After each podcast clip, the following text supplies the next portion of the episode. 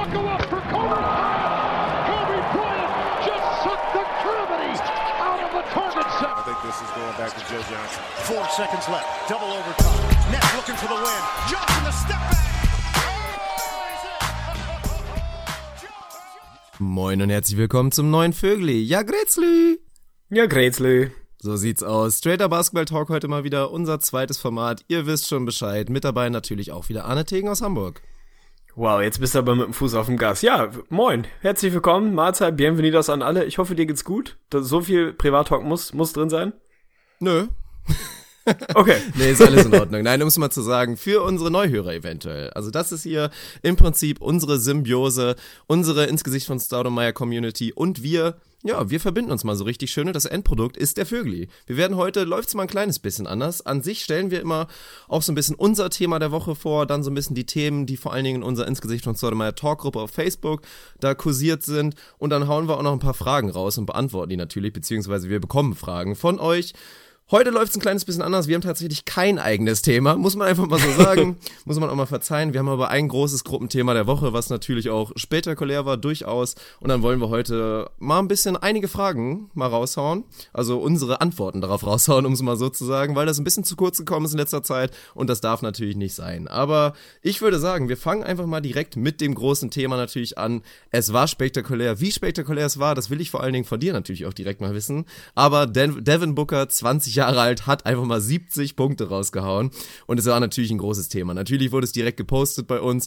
Die Reaktionen waren kontrovers, muss ich mal so ein bisschen sagen dazu. Einerseits natürlich vor allen Dingen auch Suns-Sympathisanten sind völlig ausgerastet und da muss man auch mal sagen, völlig zu Recht darf man einfach mal machen, wenn so ein Junge 70 Punkte scored. Aber es gab auch ein kleines bisschen Kritik. Also nicht unbedingt Kritik an Devin Booker an sich, aber vor allen Dingen an dem Fakt, dass sie erstmal, also dass die 70 Punkte halt in einem kompletten Blowout kamen und natürlich auch die Art und Weise, wie die 70 Punkte zustande gekommen sind. Aber ich will dich erstmal zuallererst fragen, wie hast du die Leistung von Devin Booker wahrgenommen? Ja, ich glaube, bevor wir dann tatsächlich mal auf die Bewertung eingehen, die Leistung an sich war spektakulär, ganz ehrlich. Also ich kann alle Kritikpunkte verstehen, viele davon teile ich auch. Das werden wir gleich wahrscheinlich nochmal ein bisschen ausführlicher besprechen. Aber die reine sportliche Leistung auf dem Platz war doch großartig anzusehen, ganz ehrlich. Der Junge ist 20, ist jetzt nicht so, als hätte er da irgendwie 25 bis 30 Dreier hochgejackt und einfach relativ gut getroffen. Der ist an die Linie gekommen, die, die Calls waren überwiegend völlig in Ordnung, das war okay, der hat einfach ein sehr, sehr gutes Spiel gemacht, war effizient dabei, dass es ein Blowout war, ja, mein Gott, wir reden über die Suns, Alter, die haben 22 Wins, das ist halt ein Scheiß-Team, für die geht's im Moment um gar nichts mehr, da kann ich es schon irgendwo nachvollziehen, wenn man dann ja, zumindest mal eine Möglichkeit nutzen will, sich ein bisschen Freude zurückzuholen. Ganz ehrlich, die sind auf einer Seven-Game-Losing-Streak, die sind nur am Verkacken zurecht, mit Absicht, die haben natürlich auch alles ja, alles in die Waagschale geworfen, möglichst nicht mehr so viel zu gewinnen. Aber ich kann das erstmal schon nachvollziehen, dass man dann so eine Option auch mal nutzt. Und die Leistung fand ich, fand ich schön. Also ich mag den Jungen eh. Ich mag seinen, seinen Stroke. Ich finde seinen Wurf einfach schön. Ich fand schön, dass es effizient war einigermaßen, dass es nicht so ein absolutes Geballere war, dass es eben nicht so ein Spiel war, wo es, ja, wo es primär von den Dreiern abhing, sondern einfach ein echt solides Scoring-Game. Und Junge, der Mann ist 20, also ganz ehrlich, da muss man auch mal so seine, seine kritische Ader ein bisschen zurücknehmen und das einfach mal ein Momentchen genießen und nicht direkt wieder irgendwie das Salz in der Suppe suchen. Nee, sagt man das Haar in der Suppe suchen, so ist es, glaube ich. Also nicht direkt wieder schauen, wie kann ich denn das wieder zerreden? Ich kann es irgendwo nachvollziehen, aber im ersten Moment mal sportlich war doch geil anzusehen, ganz ehrlich. Und wir sind in einer Zeit, das haben wir im letzten Podcast thematisiert, wo es halt relativ wenig interessante Geschichten gibt. Dann nehme ich doch lieber Devin Booker, der für 70 geht, als irgendwie Lamello Ball, der sein Maul nicht halten kann. Also finde ich hundertmal unterhaltsamer.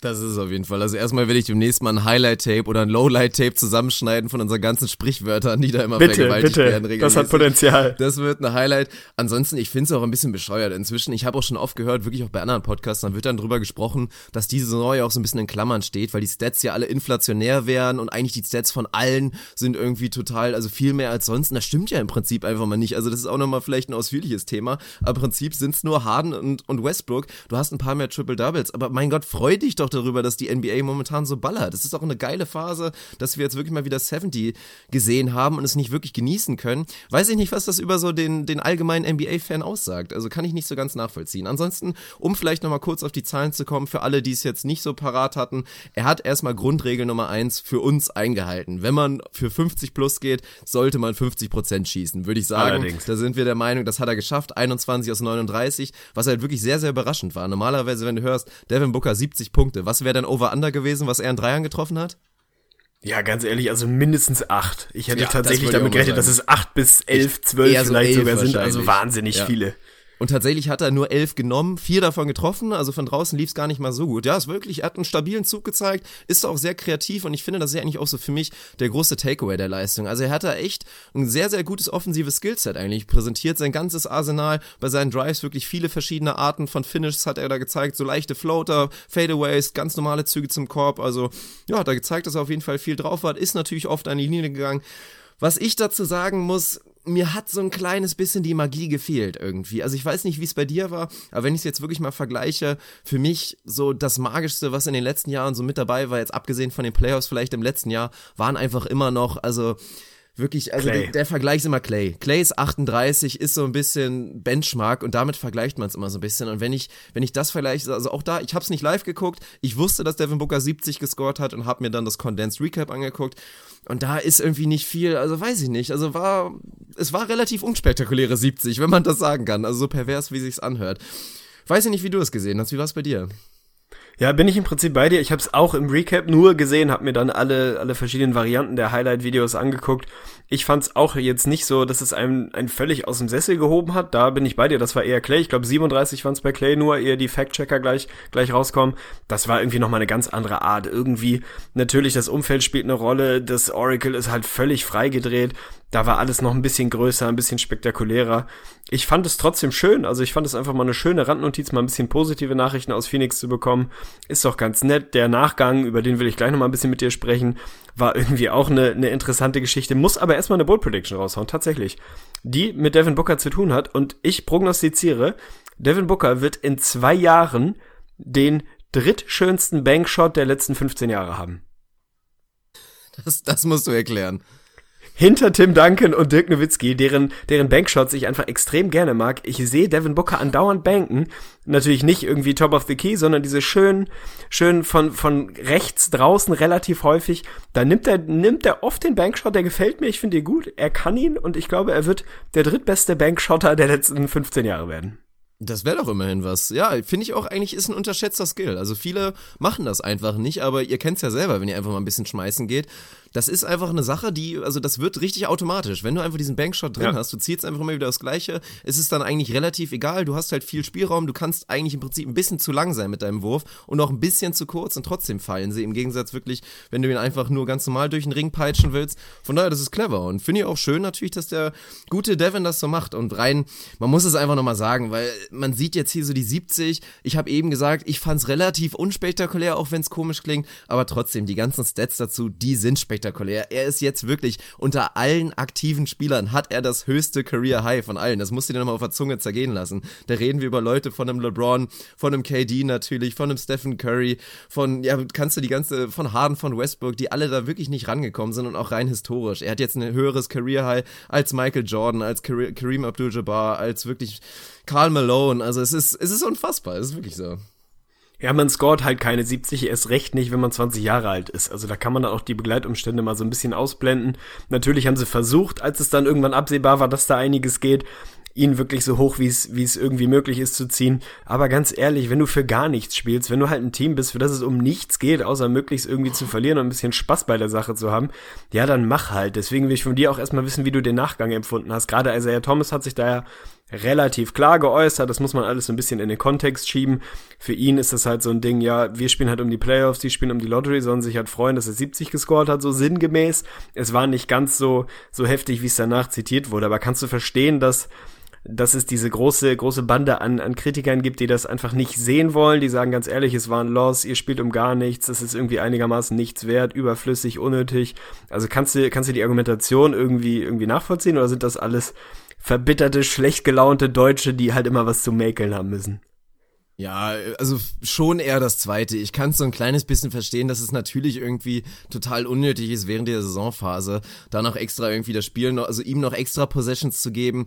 Weiß nicht, ob das unbedingt hätte sein müssen. Auch am Ende das Finish hat auch so ein kleines bisschen von der Magie weggenommen, weil er da wirklich dann noch drei Shots irgendwie forciert hat, die dann alle irgendwie schön daneben gegangen sind und immer wieder zu, bald zu ihm. War so ein kleines bisschen eigenartig. Die Reaktion von Isaiah Thomas, muss ich dazu sagen, das wurde auch bei uns in der Gruppe thematisiert, weil da natürlich ja, Bleacher Report unter anderem hat da mal wieder so einen klassischen Job gemacht, das mal so ein bisschen aus dem Zusammenhang zu reißen und hat da direkt wirklich Isaiah Thomas on Devin Booker 70 Points irgendwie, ja, für uns geht's halt um die Playoffs und für die nur um die Lottery. Das hat er letztendlich ja gar nicht gesagt. Wenn man sich das volle Interview reinzieht, hat er genauso gesagt, Hut ab für diese Leistung, da kann man nichts von wegnehmen. Er wurde dann aber einfach wirklich darauf angesprochen, ob sie das als, als respektlos empfunden haben, dass sie halt da dies, genau das gemacht haben, was ich eben beschrieben habe. Dass sie noch extra gefoult haben, dass sie noch unnötige Timeouts gecallt haben, obwohl es wirklich ein kompletter Blowout war. Es war ja auch der Fakt, die 18 schon eine von den 51 Punkten der zweiten Hälfte kamen in den letzten vier Minuten, obwohl das normalerweise der Punkt ist, wo du wirklich deine Bank spielen lässt. Und da hat sehr Thomas dann halt diese, diesen Spruch gebracht, den ich letztendlich völlig vertretbar fand. Also ein kleines bisschen salty ist der gute Isaiah Thomas, das habe ich auch geschrieben, das ist halt immer so ein bisschen die Sache, ich schieb's halt darauf, muss man sich einfach mal vorstellen, wenn man 1,70 Meter groß ist unter diesen ganzen Riesen und physisch dominanten Spielern, dass man da einfach jemand ist, der hauptsächlich die Ellenbogen rausfährt und ganz gerne dann auch mal so dieses Ego hat, absolut nachvollziehbar, von daher, da will ich so ein bisschen die Brisanz rausnehmen wollen. Bin ich tatsächlich dabei. Ich bin überhaupt kein großer Freund von Isaiah Thomas und seinen Aussagen in den letzten Monaten. Der hat da für mich nicht immer nicht immer den sympathischsten Eindruck hinterlassen, aber was das angeht, ich habe mir auch das ganze Interview durchgelesen, muss auch ganz ehrlich sagen, das ist so ein typisches Clickbaiting-Ding. Also so dramatisch war es halt nicht, dass er jetzt nicht durch die Halle rennt und irgendwie mit einem Devin Booker Fanshirt auf einmal im Interview steht, das muss man ihm auch nachsehen. Der hat halt andere Sorgen, gerade die wollen irgendwie mehr oder weniger den Osten gewinnen, wenn es irgendwie geht. Er hat gesagt, ja, Shoutout, gutes Spiel, war, war eine gute Leistung, aber das reicht dann halt auch. Also viel mehr ist es dann im Gesamtkontext dessen, was Isaiah Thomas und was die Liga gerade interessiert, viel mehr ist es dann eben auch nicht, obwohl es eine historische Leistung war.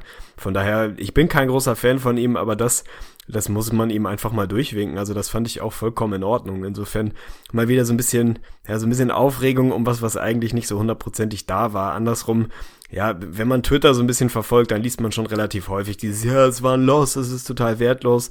Ja, es sind die Suns, Mann. Also wirklich, das ist einfach ein katastrophal beschissenes Team dieses Jahr. Dann lass sie sich halt mal freuen über sowas. Also ist ja auch nicht so, als hätten sie da vollkommen übertrieben. Sie haben so ein kleines handgebasteltes Schild genommen, haben ein Bildchen mit ihm gemacht. Also das ist ja wohl das Mindeste, was man machen kann, wenn man gerade diverse NBA-Rekorde gebrochen hat. Ob das jetzt jo. irgendwie deinem Team geholfen hat zu gewinnen oder nicht. Ja, ganz ehrlich, wenn ich mit 20, 70 Punkte in der NBA score, da laufe ich aber halb angedickt nackt über, über, über den Parkplatz. Also ganz ehrlich, da finde ich das noch vollkommen human. Das ist doch jetzt echt eine, ja, eine Geschichte, die jeder von uns in einer ähnlichen Situation genauso machen würde. Selbstverständlich, darf man ja nicht vergessen. Es war nun mal der Franchise-Record der Suns, der pulverisiert wurde. Der wurde nicht nur geschlagen, der wurde pulverisiert. Du musst ja eine, schon einmal die Liste durchgehen von allen Teams, was da wirklich der Franchise-Record an Punkten ist und dir überlegen, okay, welcher ist wirklich realistisch drin. Das hat man vielleicht mal bei 2K gemacht und auch mal geschafft mit seinem eigenen Player, wenn man nur im Chucken war. Aber bei wie vielen Teams ist das wirklich realistisch, dass der Rekord geknackt wird? Und das ist jetzt passiert. Vorher waren es die 60 Punkte von Tom Chambers und wenn jetzt ein Devin Booker 70 rausknallt, mein Gott, das war doch letztendlich perfekt für die Suns. Und ich fand's auch charmant. Ich fand's schön, wie die Teammates reagiert haben, dass sie wirklich trotz dessen, dass das Spiel so eine Katastrophe war und der Loss einfach klar war, dass sie trotzdem auf der Bank mitgegangen sind, wirklich jeden Punkt, jeden Dreier von Devin Booker wirklich tierisch gefeiert haben und dass dann auch so ein schönes Bild da im Lockerroom entsteht, ist doch super. Also mein Gott, da will ich wirklich nichts von wegnehmen. Das fand ich gut. Unterschreibe ich und man kann es ja relativ einfach zusammenfassen, egal was mit Devin Bookers Karriere noch passiert, der hat ein höheres Career High als MJ, also da kann man sich schon mal fünf Minuten drüber freuen. Definitiv, aber das ist im Prinzip die große Frage. Also der Hype ist ja jetzt natürlich auch mehr als real, muss man dazu sagen. Ich habe ja auch auf unserer normalen Facebook-Seite natürlich auch einen Post dazu gemacht und hab mal, wollte einfach mal wissen, was die Leute so dazu schreiben. Hab mal einfach mal angegeben, Devin Booker wird mal Punkt, Punkt, Punkt und hab die Leute den Satz komplettieren lassen. Ja, da kamen natürlich schon, schon so Aussagen bei rum, dass ein Devin Booker mal ein Topscorer der Liga sein könnte, dass er mal All-Star wird oder was auch immer und da will ich dich direkt mal fragen. Was würdest du denn jetzt, Stand jetzt sagen, wie sehen wir Devin Booker in ein paar Jahren Jahren oder über seine gesamte Karriere?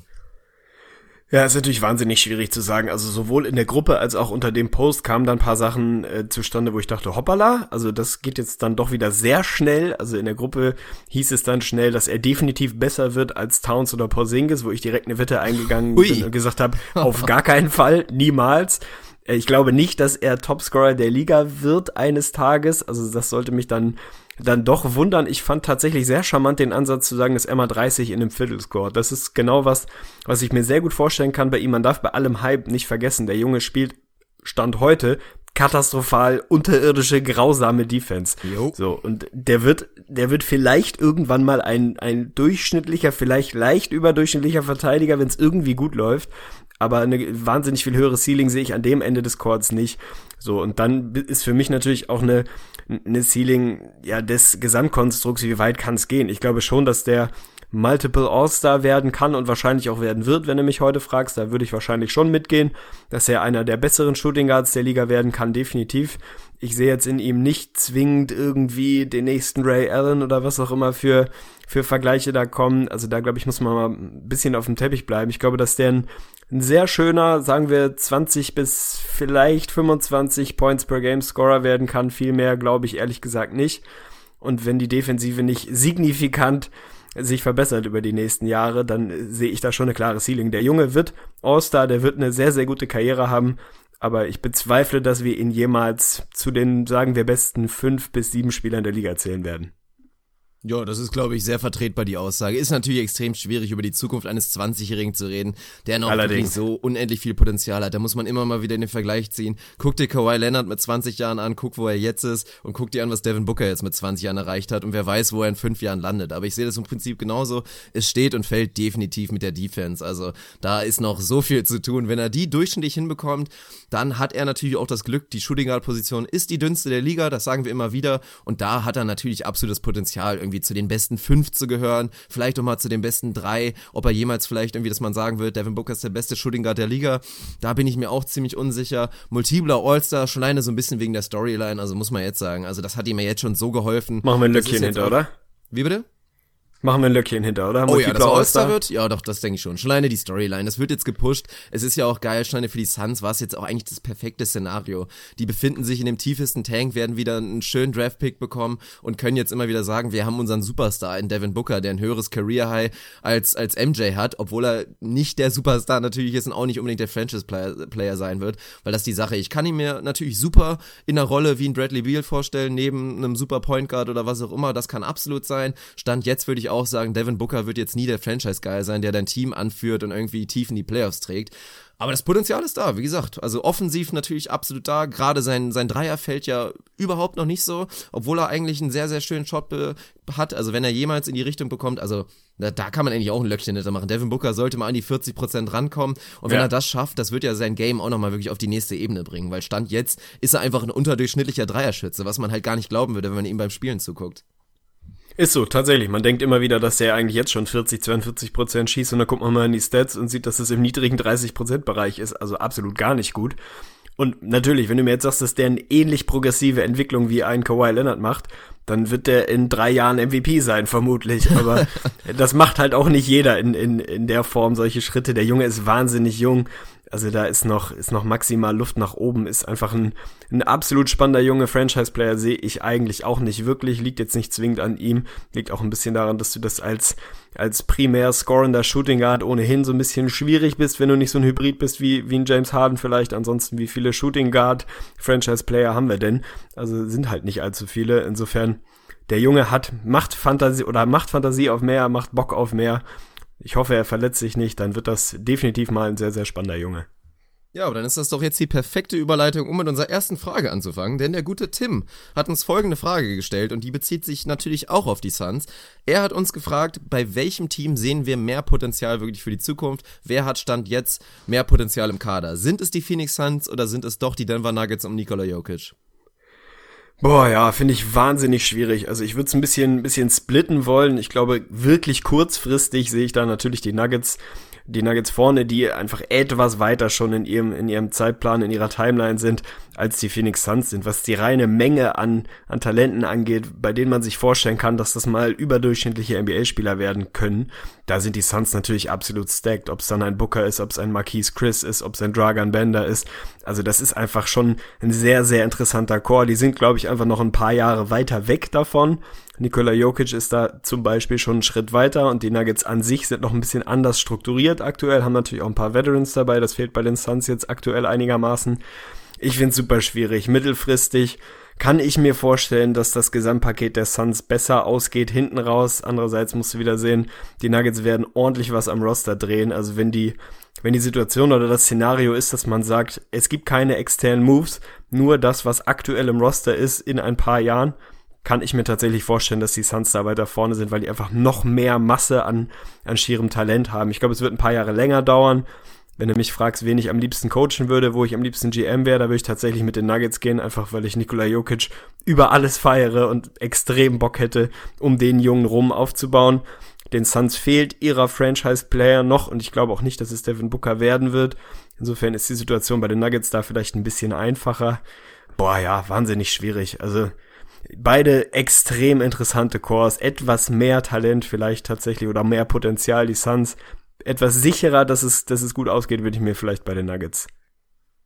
Ja, ist auf jeden Fall spannend. Also ich bin da doch ein bisschen deutlicher bei den Nuggets. Schon alleine, du hast es eben schon gesagt. Sie haben einfach mit Abstand den besten Spieler einfach der Teams, mit Nikola Jokic. Da ist für mich auch wirklich eine Lücke zwischen bester Spieler des Suns jetzt aktuell im Core. Müsstest du Devin Booker sagen, da haben wir eben schon mal so ein bisschen angedeutet. Wir sind uns noch nicht so hundertprozentig sicher, ob der Junge for real ist. Und wenn er so bleibt und sich nur offensiv weiterentwickelt, dann wird er auch niemals so 100% for real sein. Und bei Nikola Jokic kann man sich jetzt schon sicher sein, wobei wir eigentlich da defensiv das Gleiche sagen müssen. Aber das Skillset ist einfach so unglaublich spannend und in dem Sinne auch wirklich wieder transcendent einfach für seine Position, dass ich da wirklich als reinen Building Block da einfach mehr Potenzial sehe. Und an sich die Suns, es ist so ein kleines bisschen blendend gerade, was da ist im Kader, weil wenn du jetzt mal wirklich ganz stumpf durchgehst, ein Dragon Bender, wir haben im Prinzip noch gar nichts von ihm gesehen. Natürlich wollen wir an ihn glauben, er ist auch noch verdammt jung, aber aktuell gibt es nicht einen wirklich Anlass, irgendwie zu glauben, dass er jemals in die Nähe kommen wird, ein All-Star zu sein. Dann gehen wir weiter, Marquise Chris zeigt super Ansätze, ist ein Wahnsinnsathlet, aber auch da, würdest du da ein Löckchen hintermachen, dass Marquise Chris jemals ein All-Star wird?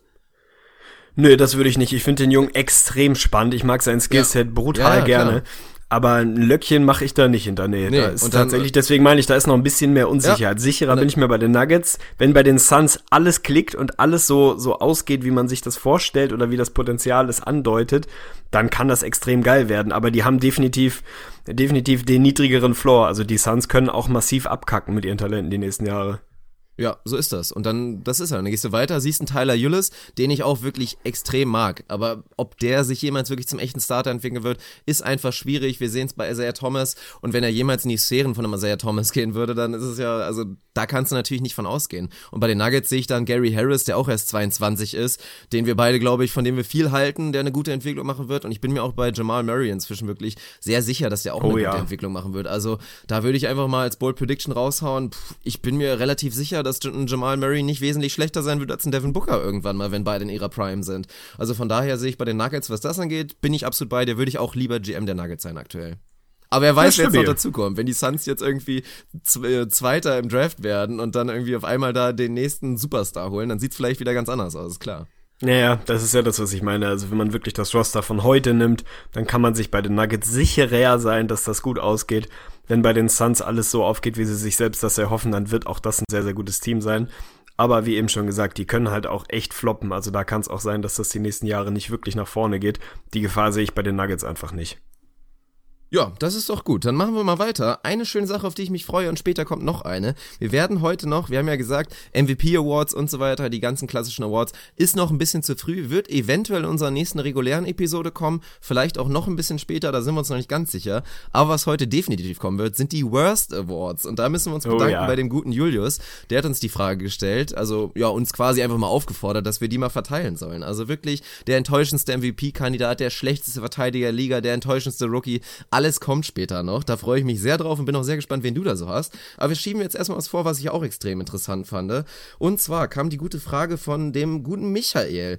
Der hat uns nämlich auch aufgefordert und da müssen wir jetzt gleich mal so ein bisschen über die Modalität, Modalitäten sprechen. Aber im Prinzip gehen wir jetzt einfach mal die Playoffs durch und machen mal so Planspiel. Was wäre, wenn vor jeder Playoff-Serie das jeweilige Team bei dem anderen Team bestimmen kann, derjenige muss aussetzen. Also du darfst hier den Star der Mannschaft aussuchen oder den, den du am wichtigsten mit denen ansiehst und sagst sagen, der spielt nicht und das gleiche darf das andere Team natürlich auch. Und dann wollen wir mal so ein bisschen durchreiten, wie die Playoffs denn eigentlich aussehen würden. Ja, finde ich absolut stabil. Finde ich eine sehr, sehr geile Frage. Also sehr schöne Idee. Ich habe es ein bisschen anders verstanden, muss aber auch dazu noch mal kurz einleiten. Dass ich aktuell die krachigste Phase meines Lebens habe, sowas vor dem Arsch bin, eben gerade acht Stunden Arbeit war und es geschafft habe, meinen Vorbereitungszettel im Büro zu vergessen und jetzt hier blank sitze. Ich habe mir sehr viel notiert. Ich muss schauen, wie viel ich davon noch aus den tiefen Sphären meines Hinterkopfes zusammensammeln kann. Machen wir das jetzt wirklich serienmäßig? Also ich bin eher so ein bisschen davon ausgegangen, welches Team wird eigentlich am schlechtesten oder wie, ver wie verhält sich das prinzipiell, wenn du da den besten Spieler rausnimmst? Ich habe es jetzt nicht in den individuellen Stand jetzt Matchups gemacht, aber können wir ich auch gerne schon mal machen, wenn du das so gemacht also hast. echt mal, ja, dann lass uns das so machen. weil ich habe mir einen kleinen Baum gemacht. Wir gehen jetzt Stand jetzt wirklich davon aus, also ich habe ganz genau die Tabelle, wie das Playoff Picture aktuell aussehen würde und ich will dich direkt mal fragen, was machen wir mit den Golden State Warriors? Weil die Sache Ja, ist, also das Langweilige ist halt, wenn wir sagen, jeder darf nur einen Star wegnehmen, dann werden wir am Ende dabei rauskommen und sagen, ja, die Warriors werden dann halt Champion. Und da, da bin ich fast dabei zu sagen, wollen wir nicht eventuell zwei Stars von den Warriors wegnehmen? Einfach damit Also, spannend bleibt. Wahrscheinlich müssten wir das tun, denn ganz ehrlich, also die, bei mir steht hier, bevor wir gleich wirklich im Detail einsteigen, die ganz große Klammer um allem.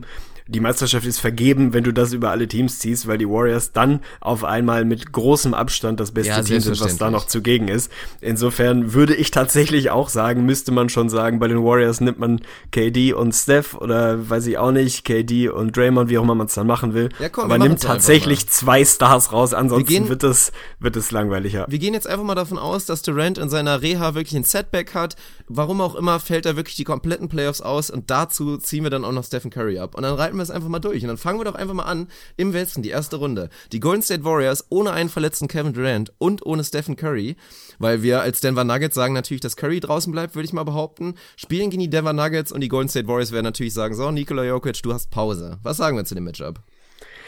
Also auf einmal ist das eine sehr, sehr interessante Serie, weil natürlich die Warriors extrem davon abhängen, was KD und Steph ihnen bringt. Die Frage ist immer so ein bisschen, wie viel von Clay kriegst du wirklich noch, wenn das, wenn das Kon- Konstrukt darum fehlt. Natürlich bist du immer noch mit Clay und Draymond Green sehr, sehr gut besetzt und theoretisch individuell auch immer noch besser als die Nuggets. Die Nuggets sind halt echt einigermaßen sneaky tief. Das darf man nicht wirklich vergessen. Also wenn du mir jetzt sagst, Wilson Chandler ist fit, spielt eine gute Serie, Gallo ist fit, spielt eine gute Serie, dann schmeißt du vielleicht irgendwie Moutier wieder mit rein, Gary Harris ist dabei, Jamal Murray ist dabei. Bei den Warriors, glaube ich, ist einfach, die haben zwar individuell gefühlt immer noch mehr Talent, einfach weil sie Clay und weil sie Draymond haben, aber denen fehlt so elementar viel dann auf einmal. Ich weiß halt nicht, also klar, dann, dann stellt sein besten Verteidiger hammerhart auf Clay und lässt dem halt gar keine Looks mehr. Also nicht mehr diesen halben Meter Platz, den er halt hat, wenn Steph auf dem Court ist oder wenn KD auf dem Court ist. Dann möchte ich mal sehen, wie Clay dann auf einmal irgendwie aus einer Isolation Ball auf den Boden dann da irgendwie groß viel rausholt. Ich glaube, das wird tatsächlich ein bisschen schwierig. Draymonds Effekt wird natürlich auch tendenziell geringer, wenn die beiden Stars fehlen und dann hast du halt, wie sieht das Lineup aus? Dann spielt Sean Livingston, Clay Thompson, Matt Barnes, Draymond Green, Sasa Pachulia. Boah, haut mich jetzt echt nicht vom Hocker. Also, ich weiß es nicht, aber ich, ich, es gibt ein Szenario für mich, in dem die Nuggets da durchgehen. Würdest du es tatsächlich sagen? Also ich glaube, ich wäre tatsächlich trotzdem noch bei den Warriors. Also Boah, Denver ohne Jokic, ja klar, sie sind theoretisch tiefer, aber Tiefe in den Playoffs auch nicht mehr so der unbedingt entscheidende Faktor. Bei den Golden State Warriors könntest du dann immer noch irgendwie ein verrücktes Lineup Ja, spielen. kannst Iggy noch Entweder ziehst du ja. Iggy auf die Eins oder lässt Sean Livingston wirklich auf der Eins starten neben Clay. Du hast trotzdem noch Draymond Green. Mein Gott, spielst halt mit JaVale McGee und ich glaube, die würden das trotzdem noch packen. Also es wäre eine enge Warriors Serie. in sechs umkämpften vielleicht, ja. Ja, das glaube ich auch. In sechs, eventuell sogar in sieben. Sie hätten ja Homecourt. Und dann würden wir einfach mal sagen, wir gehen mit den Warriors in sieben. Sie machen das Ding im Oracle wirklich zu Hause durch und die Golden State Warriors sind schon mal weiter.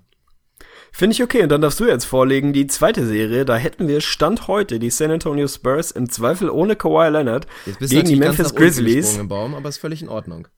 Ja, gut, ich springe halt, ich habe halt keinen Baum mehr aufgemalt. Wir machen das jetzt Das so. ist aber in also der Second Seed, die Spurs ohne Kawhi und jetzt wird's schon spannend. Memphis ohne Fragezeichen, ohne Marcus Salt, ohne Mike Conley. Wer ist der beste Spieler von Memphis? Also da darfst du jetzt mal vorlegen. Das ist schwierig. Also ich würde jetzt gar nicht unbedingt sagen bester Spieler, aber der wichtigste Spieler ist dann letztendlich, weil er einfach ja. den Ball halt am meisten in der Hand hat, würde ich dann aus Spurs Sicht trotzdem sagen, Mike Conley muss aussetzen. Da würde ich dann lieber gegen Marcus Holt spielen. Ich habe ja eigentlich auch eine stabile Frontline, die da so ein bisschen gegenbangen kann. Kann ich mir eigentlich ganz gut vorstellen, dass da Mike Conley definitiv mehr wehtut, wenn der fehlt. Dann würde ich das so sehen und dann sehe ich im Prinzip auch ein ganz deutliches Matchup. Natürlich sind die Spurs ohne Kawhi deutlich schlechter, aber wir haben es immer mal wieder gesehen. Die Spurs, wie wirklich kein zweites Team, können die Verletzte Verletzungen und wirklich Ausfälle ihrer Stars kompensieren ohne Ende. Die sind einfach ein vernünftiges Team, die werden weiter ihren San Antonio Ball spielen, haben natürlich dann nicht mehr diese Versicherung, dass du im Zweifel einfach Kawhi den Ball geben kannst, aber gegen stark geschwächte Grizzlies, die ja eh so auch schon Probleme haben, würde ich dann doch relativ deutlich die Spurs vorne sehen. Sehe ich absolut genauso. Du hast es richtig angesprochen. Die Spurs haben eine Frontline, mit der sie Marc Gasol so ein bisschen containen können sind ansonsten auch das etwas tiefere Team und sind halt die Spurs, ganz ehrlich. Sie haben mit Pop da Mastermind, dann spielen sie halt so ein bisschen flachen, hierarchiemäßigen Basketball. Von Danny Green kommt ein bisschen mehr, von Tony Parker muss dann wieder ein bisschen mehr kommen. Sie haben immer noch LeMarcus Aldridge, sie haben immer noch einen Pau Gasol, den du da in der Playoff-Serie gut gebrauchen kannst. Und bei Memphis bin ich absolut bei dir. Wenn Mike Conley fehlt, dann ist mehr oder weniger das Gehirn auf dem Platz deines Teams weg. Ob der jetzt individuell besser ist oder nicht als Marcus Soll, ist in dem Fall egal. Ich glaube, den kannst du gut containen. Der versucht dann so ein bisschen Playmaking aus dem Post irgendwie zu übernehmen. Aber das kann eigentlich nicht reichen. Also da sehe ich die Spurs in so einer hypothetischen Serie sehr, sehr locker durchgehen. In vier wahrscheinlich nicht, weil Sweeps gibt's einfach selten. Aber in fünf würde ich damit in Spurs gehen. Ja, das denke ich auch. Also beide Teams hätten definitiv massive Scoring-Probleme, aber im Allerdings. Die, die, Spurs wären trotzdem noch besser. Von daher ist es, glaube ich, ganz okay. Wir machen oben weiter im Baum. Da wird's jetzt schon ein kleines bisschen spannender, weil da muss man auch so ein bisschen taktieren, welchen Spieler man rausnimmt, glaube ich. Die Jazz gegen die Clippers.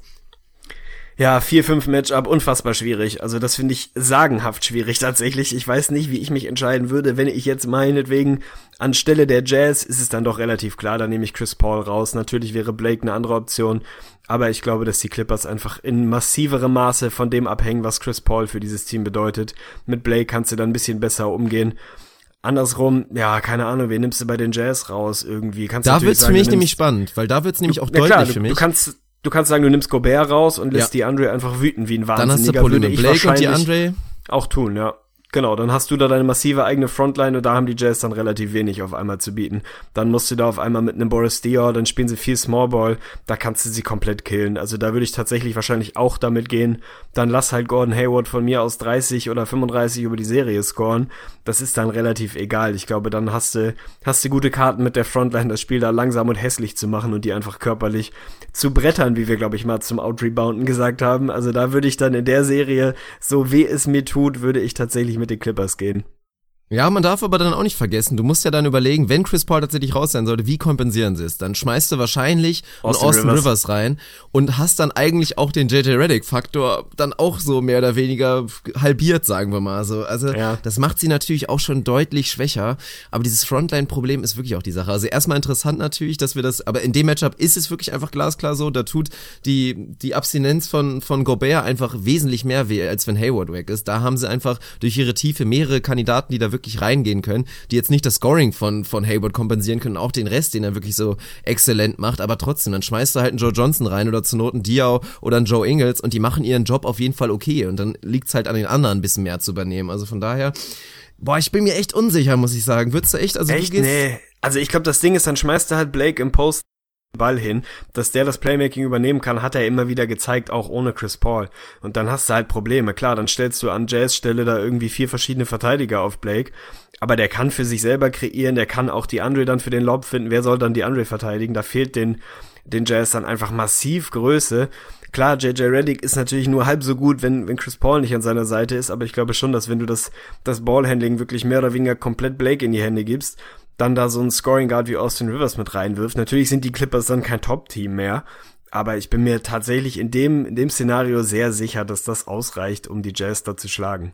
Ja, okay. Bin ich nicht überzeugt genug von dem anderen Beispiel, dass ich dich überstimmen kann. Von daher sagen wir, dass die Clippers weitergehen und dann später gegen die Golden State Warriors antreten werden. Aber eine Serie fehlt noch im Westen. Wir beeilen uns mal ein kleines bisschen, weil da wird's, glaube ich, deutlich. Oh, die Rockets gegen die OKC und da müssen wir, glaube ich, nicht drüber diskutieren, oder?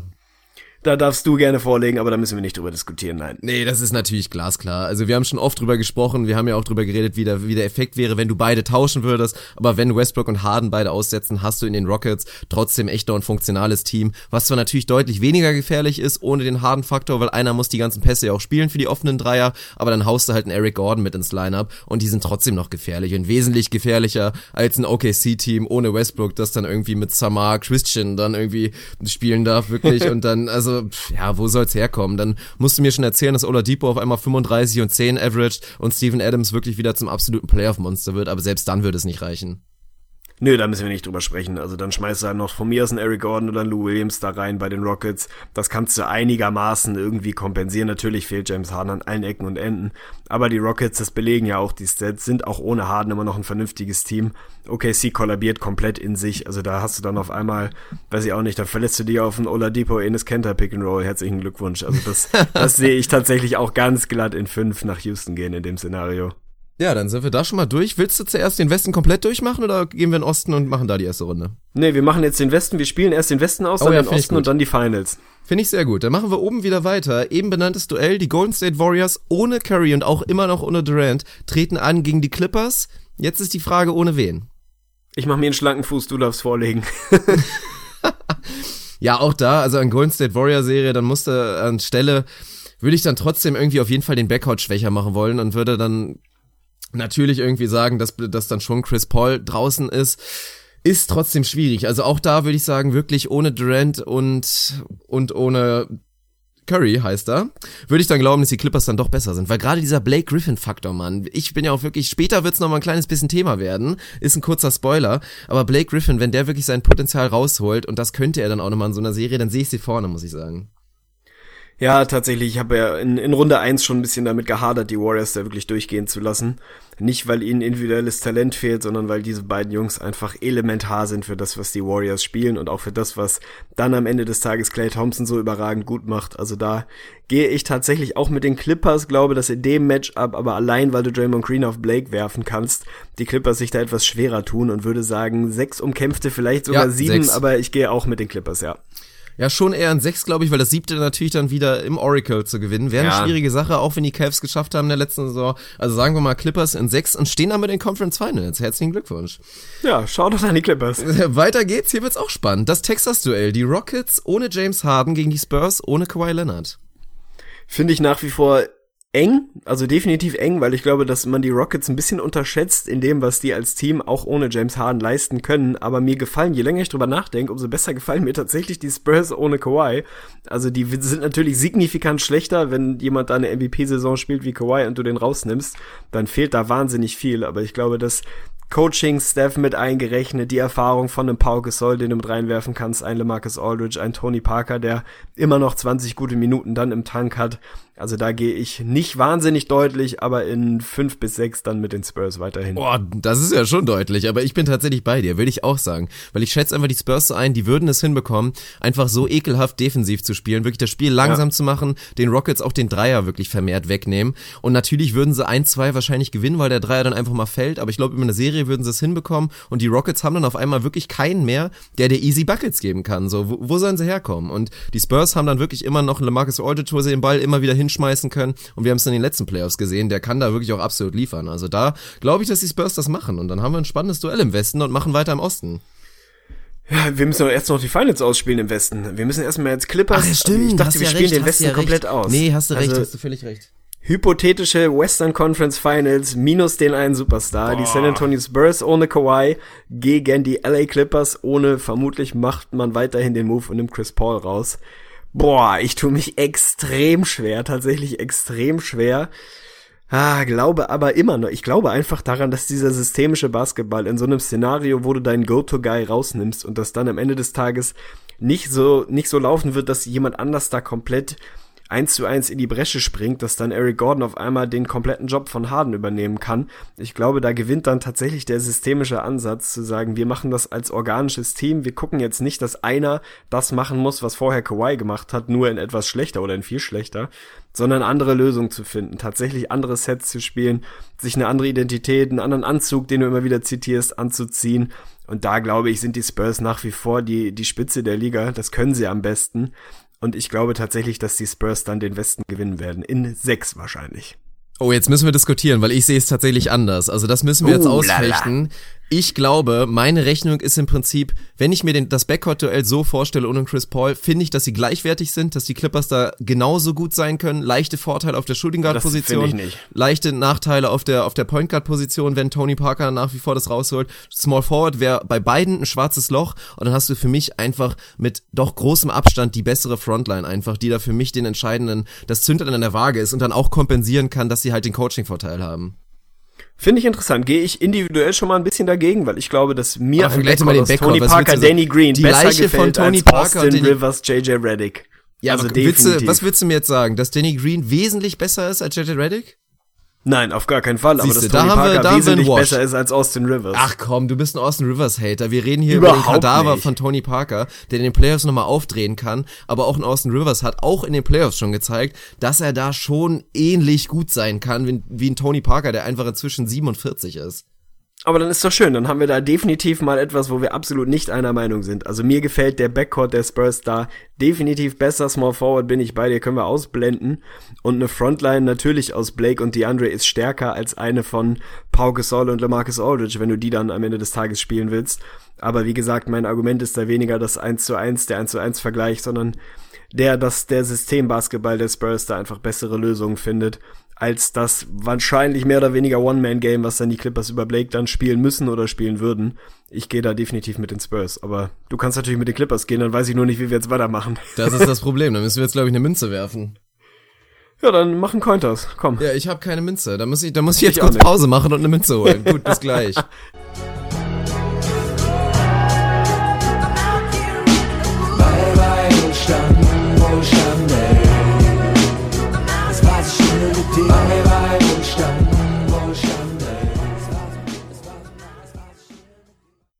so, da sind wir wieder. Schaut an Krügo, dass er die erzwungene Pause so gut überbrückt hat. Ich habe eine Münze in der Hand und wir werden es jetzt tatsächlich machen. Der Cointoss entscheidet, wer in die NBA Finals kommt. Das ist doch mal was. Also, was machen wir? Du darfst dir aussuchen, deine Spurs, Kopf oder Zahl.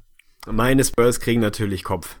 Na gut, also die Clippers Zahl, jetzt musst du mir natürlich einfach glauben. Also Ja, gut. das, Das, ist natürlich ein bisschen das Prinzip, aber würden wir einfach mal sagen, dass du mir vertrauen kannst. Ich schmeiß das, Das Ding ich. hoch.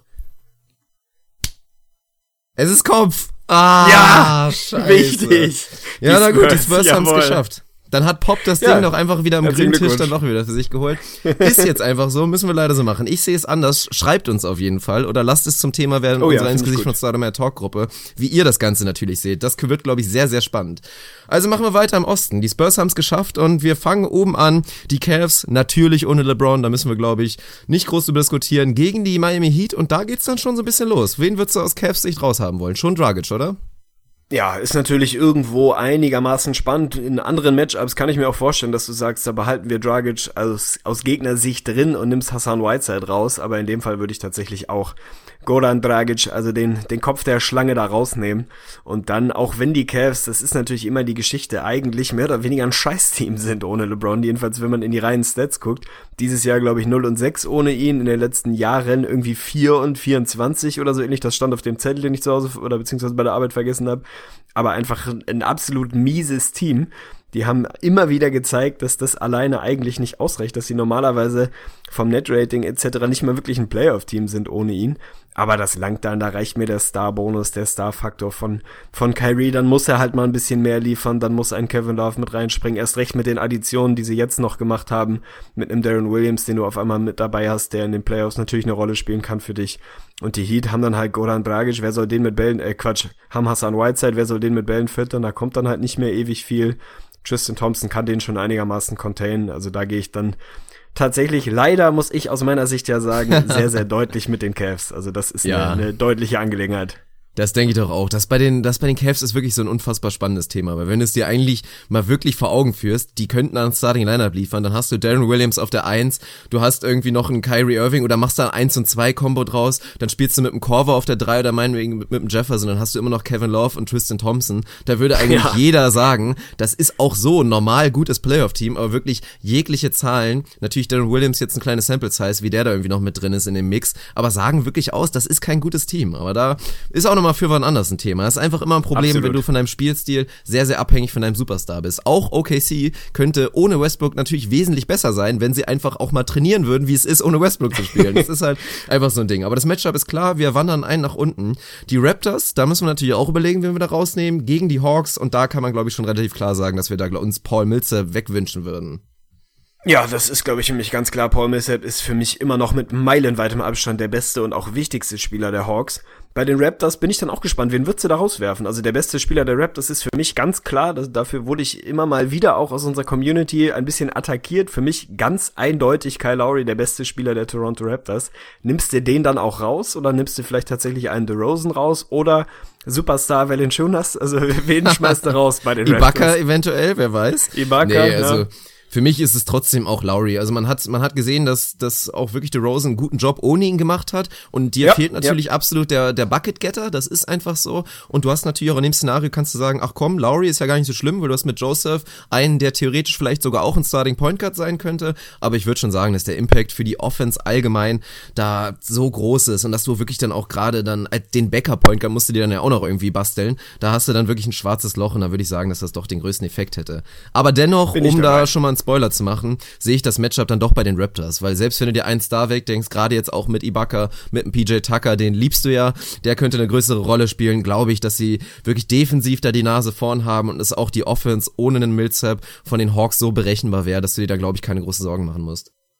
Also da auf die Gefahr hin, mich unbeliebt zu machen, da hätte ich auch nicht gedacht, dass wir darüber diskutieren müssen. Das ist für mich ganz, ganz klar. Also das geht für mich sehr, sehr deutlich an die Raptors. Da würde ich sagen, Raptors sind fünf, du vielleicht eher in sechs.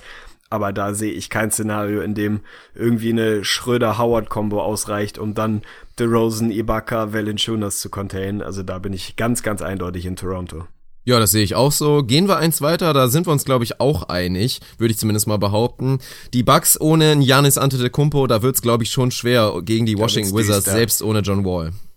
Ja, da glaube ich, ist dann wirklich der, der Faktor Beal alleine, kann, kann für sich kreieren, ist ein guter Junge und Malchin Gotthard ist einfach ein, ein dreckiges Biest, der in der Ja. Playoff-Serie ein geiler Typ ist. Also die, die Bucks ohne Giannis, da, da, da ist nicht mehr viel mit zu gewinnen, auch wenn sie da noch einen Chris Middleton haben und irgendwie ein, zwei einigermaßen interessante Jungs. Aber auch das geht für mich ganz klar und deutlich an die Wizards. Kleiner Funfact übrigens, unter allen Centern ist Marcin Gortat mit Abstand der schlechteste Rim Protector der Liga. Ja, stabil. Doch auf jeden Fall. Ich Shoutout feiere den Typen ihn. trotzdem. Trotzdem sind die Wizards weiter. Wenn man sich nach wie vor kloppen dürfte, dann wäre er auf jeden Fall, vor dem man Angst haben müsste. Wir gehen weiter. Die Boston Celtics würden dann antreten. Ja, wahrscheinlich schon ohne Isaiah Thomas, würden die Pacers sagen. Und die verlieren natürlich ihren Superstar in großen Anführungsstrichen, Paul George. Wow. Hashtag hate hard. ja, so ist es. fired. Also, falls du vorlegen möchtest, für mich ist auch das, muss ich leider Gottes sagen, eine, eine deutliche Geschichte, auch wenn natürlich den Celtics eine ganze Menge fehlt. Ein brachialer Scoring-Punch, gerade in der Crunch im vierten Viertel. Aber da ist dann für mich wieder das gleiche Argument, die können dann auch irgendwie so einen systemischen Basketball spielen, da können noch ein, zwei andere Leute übernehmen. Bei den Pacers ist es einfach absolut zappenduster, dann hast du Miles Turner und Jeff Teague, die dann da irgendwie reichen sollen, um, um so eine, so eine gut geölte Maschine wie die, wie die Celtics Nummer eine sind zu schlagen. Also da gehe ich dann mit Bradley, Crowder, Horford und Co. und vielleicht nicht in fünf, aber in sechs ist es für mich auch Boston. Ja, erinnert mich so ein bisschen an das, an das Grizzlies-Spurs-Matchup. Beide natürlich massive Scoring-Probleme. Vor allem auch die Boston Ja. Celtics. Das muss man nicht mal dazu sagen. So viel man Isaiah Thomas kritisieren kann. Stell dir mal die Boston-Offensive ohne einen Isaiah Thomas vor. Also wer soll dir da die Buckets geben? Aber das sieht bei den Pacers nicht anders aus. Und rein defensiv ist das ja ein widerliches Team, wenn du dir mal Thomas reindenkst. Dann geht da auf einmal ein Allerdings. Smart da mit rein. Und dann hast du wirklich, also kannst einen Case dafür machen, dass das die beste Defense der Liga ist. Vielleicht sogar mit Abstand. Und in den Playoffs wissen wir, Defense wins Championships. Von daher mal gucken, wie weit es für die Celtics geht. Aber das Matchup gewinnen sie schon mal. So ist es. Und dann wird's tatsächlich spannend. Dann haben wir jetzt, darfst du vorlegen, haben wir die Cavs, die sich durchgesetzt haben in Runde 1. Dann im 4-5er-Matchup geht es gegen die Raptors. Und da wird's für mich dann tatsächlich spannend. Das ist wirklich sehr spannend. Also ich denk immer wieder an diese Starting Five, die ich mir da eben zusammengebastelt habe. Und du hast ja trotzdem noch gute Jungs von der Bank. Also es wurde viel darüber diskutiert, dass, dass Hilfe gebraucht wird. Aber das sind ja vernünftige Jungs, die da kommen. Channing Fry kommt dann da von der Bank, kann dir einen Punch geben. Und da kommen auch noch andere Jungs von der Bank. Iman Shumpert, der eine gute Rolle spielen kann. Ich sehe die Cavs nicht so schlecht, aber wir wissen, wie schlecht sie ohne LeBron sind. Und von daher bin ich echt fast geneigt zu sagen, die Raptors sind eklig. Die haben vor allen Dingen auch, ja, haben so ein paar Typen, die würden da schön unter die Haut kriechen da von so einem Kyrie und so weiter.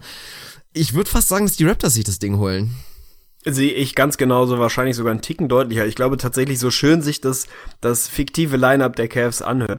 Über ihre Defense haben wir in der letzten regulären Ausgabe schon gesprochen. Jetzt stell dir da mal noch LeBron James, der aktuell keine Defense spielt, aber es ja in, in den Playoffs spielen würde oder spielen wird, den da rausgerechnet, das ist defensiv dann, dann einfach nicht mehr tragfähig. Also ich glaube, das, das kannst du nicht mehr kompensieren. Na klar, das Starting Lineup hört sich irgendwie interessant an, aber man muss auch mal ehrlicherweise sagen, da hast du dann einen guten Verteidiger und vier ja, also borderline katastrophale Verteidiger dann auf einmal mit drin.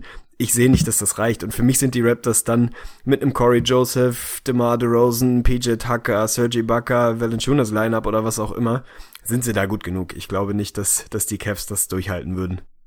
Ja, das glaube ich auf jeden Fall auch. Und gerade auch dann schmeißen noch so Norman Powell mit rein, der auch eine sehr gute Rolle spielen kann dann. Ich glaube, das reicht. Da sind sie echt sneaky tief, die, die Raptors. Und dann haben wir das, das Matchup, das sehr, sehr spannende Matchup für mich. Die Boston Celtics mit absolut ekelhafter Defense gegen ein auch starkes Team in der Defensive. Die Raptors. Wie siehst du es?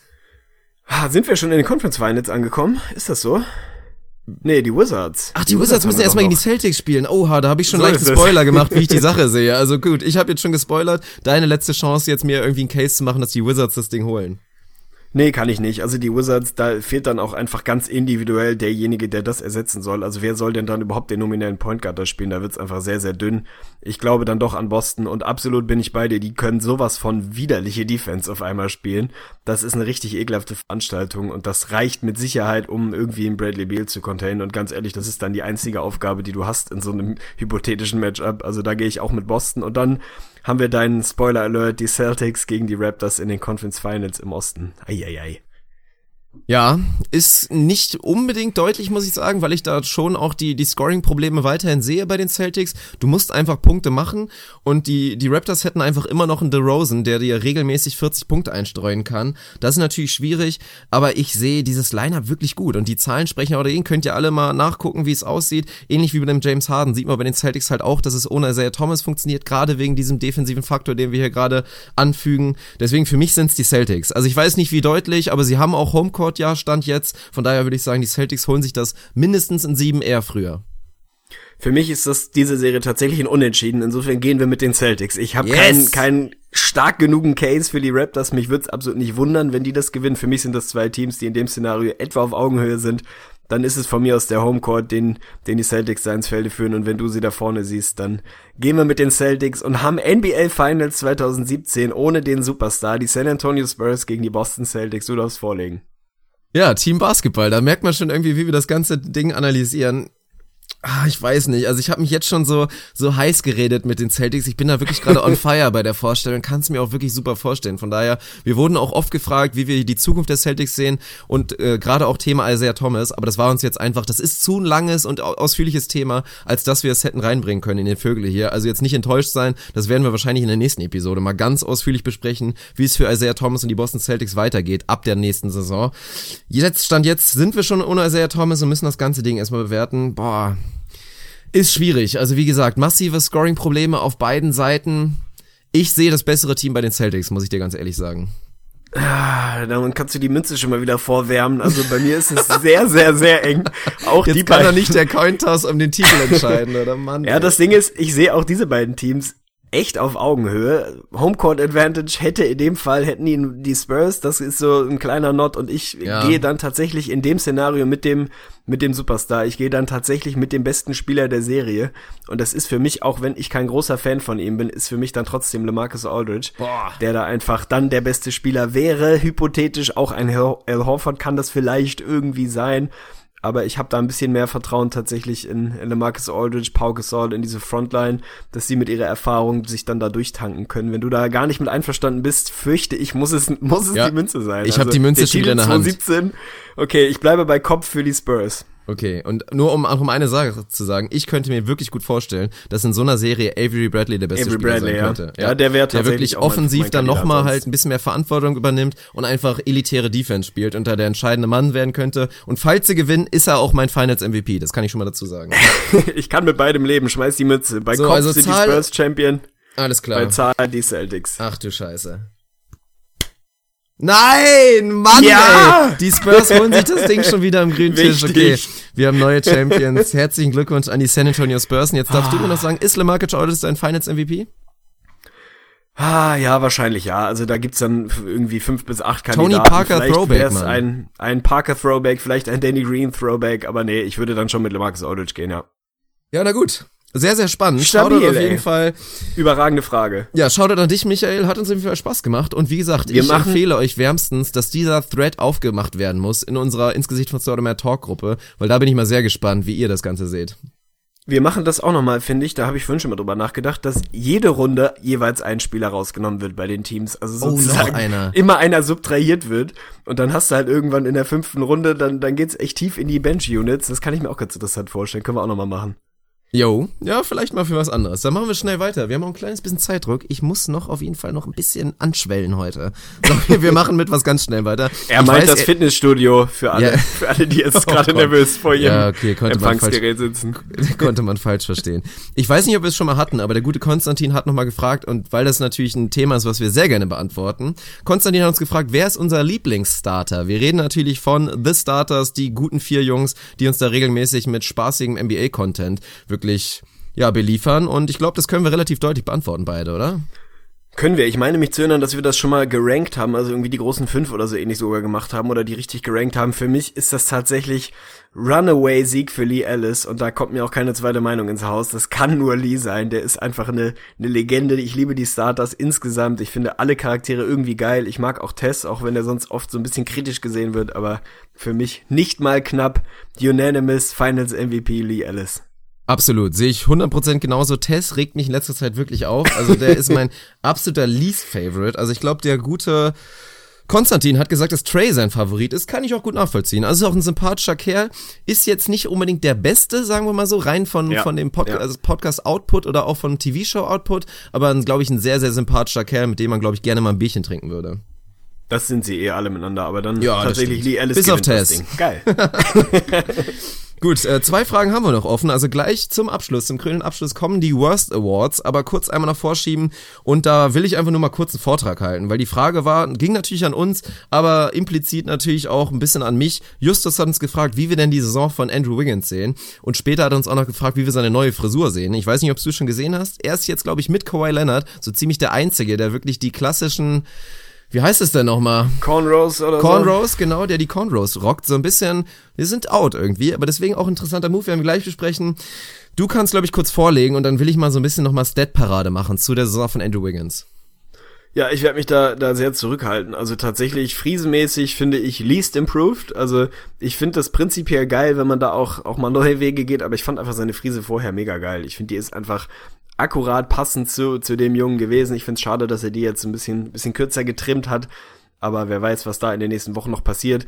Die Saisonbewertung überlasse ich dir. Also ich glaube, wir haben immer mal wieder schon drüber gesprochen, dass man sich da hin und wieder mal ein bisschen mehr erwartet hat. Dann hat er eine Phase gehabt, wo er unfassbar heiß war. Das, was ich, das wenige, was ich von den Timberwolves gesehen habe, da macht er mich immer noch rasend mit seinem schlechten Rebounding, was ich einfach nicht verstehen kann mit so einer Athletik. Ich weiß nicht, ob das in den letzten Wochen besser geworden ist, als insgesamt die Defense der Timberwolves ja massiv besser geworden ist. Liegt das auch an ihm? Also wie hast du ihn jetzt über die, über zwei Drittel, drei Viertel der Saison gesehen?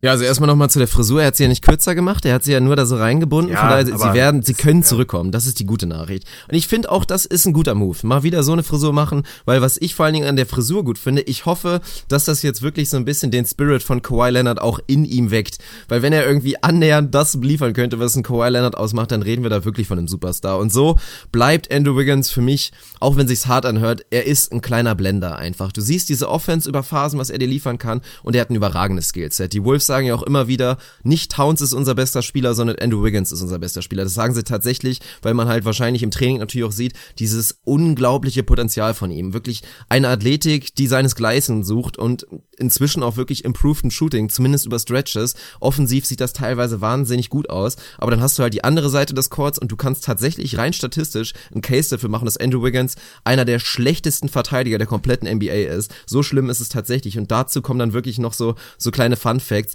Er ist nach wie vor kein Playmaker, obwohl er wirklich immer wieder, also er hat vermehrt den Ball in die Hand bekommen, auch in Pick-and-Roll-Situationen und hat es nicht hinbekommen, sich da weiterzuentwickeln. Ganz spannender Stat. Es gibt vier Spieler in der NBA, die mindestens 2,3 Turnover pro Spiel haben und weniger als 2,5 Assists averagen. Andrew Wiggins ist einer davon, die anderen drei sind Center. Das ist Brooke Lopez, Anthony Davis und Joel Embiid. Das ist nicht gut. Was ebenfalls nicht gut ist, unter allen qualifizierten 55 Small Forwards in der Liga, ist er dead last, was das Rebounding per 48 Minuten angeht. 5,2 Rebounds. Nicht zu erklären, nicht zu entschuldigen. Defensive Real Plus Minus, seine Defensive habe ich ja eben schon angesprochen. Unter allen Small Forwards ist er der 42.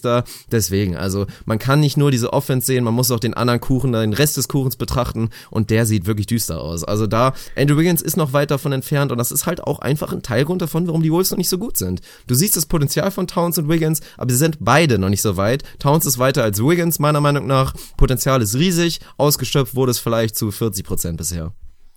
Heieieiei, das klingt ja schon wieder massiv depressiv. Das war eine, eine spontane wolves das hast du dir verdient. Statistisch belegt, das hört sich nicht gut an. Ich glaube auf irgendeiner Ebene noch an den Jungen und ich finde, dass ich glaube das auch an ihn. Das, das, so spektakulär Das wollte ich nicht ist, sagen. Ich glaube auch das an Rebounding, ihn. erklär's mir. Es, es kann, es ist, das ist doch nur Effort. Wenn du eine Athletik ja. hast wie der Kerl, ich, ich meine, da musst du doch vernünftig, also du musst ja, von mir ist nicht mehr elitär, aber du musst doch zumindest durchschnittlich vernünftig rebounden. Das kann doch nicht sein, dass du ein katastrophaler Rebounder bist, wenn du irgendwie aus dem Stand 1,80 springen kannst. Warum denn? Nö, das ist also die Floskel wäre so, er hat das Herz nicht. Also da ist einfach, da fehlt ihm irgendwie was. Er hat nicht diesen diesen absoluten Willen, diese Geilheit auf den Ball in dieser Situation. Das ist alles. Ah, traurig, traurig. Ja gut, das Aber ich glaube trotzdem auch noch Thema an ihn. Wie gesagt, Wolves. also es ist im absoluten Rahmen des Möglichen, dass er sein Potenzial noch ausschöpft. Es kann ja auch noch dauern. Auch der Junge ist noch verdammt jung. Aber man muss einfach mal ein bisschen auf die Bremse treten und einfach, er ist weit davon entfernt, irgendwie All-Star, Superstar Andrew Wiggins zu sein. Da muss man einfach klipp und klar das einfach auch mal sagen. Oh Mann, aber damit hast du doch die perfekte Überleitung geschaffen beim Thema Disappointment. Dann kommen wir direkt Yo. abschließend zu den absolut enttäuschenden Awards. Und da muss ich jetzt mal vorwegschieben, alle statistische Nachweise für die Cases, die ich gleich mache oder eventuell machen werde, liegen bei mir im Büro im Drucker. Also ich kann jetzt keine keine großen Statistiken dazu äh, dazu äh, ja, präsentieren. Ich kann sie nachreichen. Es gibt sie. Also ich habe mir das nicht einfach nur ausgedacht, aber ja, das muss ich mal so ein bisschen als Präambel vorwegschicken. Mit welchem Award willst du denn anfangen? Also Award in großen Anführungszeichen. Ja, dann gucken wir doch mal ein kleines bisschen. Wie habe ich das denn hier gemacht? So, ja, fangen wir doch einfach mal an. Wir machen einfach mal das Spannendste vielleicht, aber es ist auch gar nicht unbedingt das Spannendste am Anfang. The most disappointing MVP candidate ist die erste wirklich Kategorie, die uns der gute Julius gestellt hatte und du das vorlegen. Ja, das steht und fällt natürlich erstmal schon mal so ein bisschen damit, wer ist für uns überhaupt ein MVP-Candidate? Also wer wäre da irgendwie einigermaßen qualifizierend? Das heißt, ich habe jetzt irgendwie mal die Jungs die Jungs angegangen, die da so in der im weitesten Sinne Verlosung waren die letzten Jahre, aber auch wirklich im weitesten Sinne. Du hättest ihn wahrscheinlich nicht mit dabei. Ich finde, von den Klassikern hättest du natürlich, kann man irgendwo für Blake und äh, CP3 irgendwie einen Case machen. Da sind es halt primär Verletzungen, natürlich auch so ein bisschen allgemeiner Krach bei den Clippers, aber das reicht für mich nicht, um da wirklich richtig disappointing zu sein. Für mich ist es, und du wirst lachen, für mich ist es Paul George. Der ist ja. für mich immer noch die letzten Jahre so ein Fringe-MVP-Kandidat, irgendwie nicht wirklich, aber er sieht sich selber definitiv als MVP-Kandidat. Er war eine Zeit lang ja mal absolut ich will jetzt nicht sagen auf Augenhöhe, aber drauf und dran, da so ein bisschen ein Case dafür zu machen, im Osten wirklich der, der absolute Herausforderer von LeBron zu sein mit seinem Team, aber auch er individuell wirklich derjenige zu sein, der da ja, den König vom, vom Thron stoßen wollte. Und da muss man mal sagen, da ist er zumindest in dieser Saison einfach mal so ein bisschen auf den Boden der Tatsachen angekommen. Das ist mittlerweile, du nennst ihn schon mehr oder weniger in Anführungsstrichen Superstar. Ich bin dann noch etwas, etwas positiver, aber der ist schon für mich jetzt, jetzt klar abgegrenzt von, von den anderen Jungs da oben in der Verlosung. Dementsprechend für mich dann von diesen Fringe-Kandidaten der most disappointing und rennt für mich auch vorne weg mit dem Award tatsächlich. Ja, also er rennt nicht unbedingt vorne weg, weil ich auch Blake Griffin ähnlich enttäuschend sehe, aber da mache ich bei Blake Griffin immer noch so ein bisschen die Entschuldigung. Es ist halt einer Verletzung geschuldet. Also wäre er die ganze Saison gesund gewesen, wäre vielleicht ein bisschen dichter dran gewesen an der Konversation, so war es, weil ich bin auch natürlich die Kandidaten durchgegangen. Las Vegas, laut der Meinung von Las Vegas hatte Blake Griffin die neunthöchste Wahrscheinlichkeit MVP zu werden. Paul George war sogar ein acht, dementsprechend absolut nachvollziehbar, dass es Paul George ist, der die ganze Saison gesund war, der die Chance hatte, das zu beweisen und seine schon schwachen Pacers irgendwie aufs nächste Level zu bringen wie er es auch früher vielleicht schon mal ein bisschen besser geschafft hat, mit einer, auch einem besseren Coach vielleicht. Und das hat er in dieser Saison einfach gar nicht geschafft, würde ich sagen. Wobei, der Paul George Hate ist so ein bisschen weniger geworden. Ich bin warm mit ihm geworden tatsächlich. Als mich hier mein Kumpel David besucht hatte, haben wir es, machen wir auch regelmäßig, wenn du hier bist, haben wir schön 2K gezockt, wir haben uns die Celtics genommen und haben uns Howard ertradet, er hat Howard gespielt und wir haben uns Paul George auch noch ertradet und ich habe Paul Ach, George gespielt. Scheiße. Es war sensationell wirklich. Also ich habe mit Paul George absolut brilliert. Wenn er annähernd so spielen würde, wie ich ihn bei 2K gespielt habe, dann wäre er natürlich ein absoluter Superstar. Aktuell ist das nicht, von daher bei uns beiden the most disappointing MVP-Candidate. Wir machen weiter. Ein bisschen weniger spannend vielleicht. Was machen wir denn? Ach so, ja, der schlechteste sechste Mann des Jahres. Und der Jös hat es so ein bisschen so ausgedrückt, der, der den negativsten Effekt wirklich auf sein Team hat. Ja, da ist es jetzt für mich tatsächlich schwer gewesen. Da bin ich so ein bisschen, ja, ein bisschen hin und her geirrt. Ich wusste auch da nicht genau, wie ich es eingrenzen soll. Nimmt man die, von denen man sich viel erwartet hat, die das nicht haben halten können? Nimmt man einfach Jungs, die, die aktuell scheiße sind? Ich habe lange über Brandon Jennings nachgedacht, von dem ich mir einfach viel erhofft habe wo ich dachte, dass der da ja in diesem absolut desolaten Nix-Konstrukt einen guten Impact von der Bank haben kann. Das kam jetzt auch nicht so in dem Maße, wie wir es erhofft haben. Für mich ist es tatsächlich, der Award geht bei mir an Trey Burke, der für mich aktuell einen Case macht, der eventuell ja, der, also wenn, zieh dir mal das Net-Rating von Trey Burke rein. Es ist unglaublich, wie, wie, wie negativ er sein Team beeinflusst. Das habe ich lange nicht gesehen in der Form. Ich bin jetzt nicht ganz tief in die Recherche gegangen. Aber wenn du dir die Minuten anguckst und das, was da ja, was, was man sich erhofft hat von ihm und was tatsächlich bei rumgekommen ist, dann, dann ist das keine, keine besonders pralle Saison und ist für mich dann, dann der Sieger des Awards. Also Boah, da bin ich jetzt ein kleines bisschen überrascht. Also natürlich nachvollziehbar, habe ich ja auch letztens schon mal gesagt, dass Trey Burke wahrscheinlich tatsächlich einer der absolut schlechtesten Spieler der NBA ist. Für mich ist die Rolle schon fast nicht groß genug, um ihn da zu nennen. Ich habe da ein paar andere ja. Kandidaten, habe lange überlegt, war erst bei einem Bismarck Biombo, der irgendwie da ja sein Team absolut nicht besser macht, sollte für die Defensive kommen. Die ist nicht besser mit ihm. Die Offensive ist wahnsinnig viel schlechter, wenn er auf dem Court ist. Und Brandon Knight war auch absolut in der Verlosung. Wirklich geiles Netrating mit ihm. Minus 12,1 die Suns. Ohne ihn immerhin minus 2,3, schießt weniger als 40 Prozent von dem, aus dem Feld. Evan Turner natürlich auch ganz vorne dabei, haben wir oft schon drüber geredet. Ohne ihn sind die Blazers tatsächlich plus 2,7 vom Netrating her.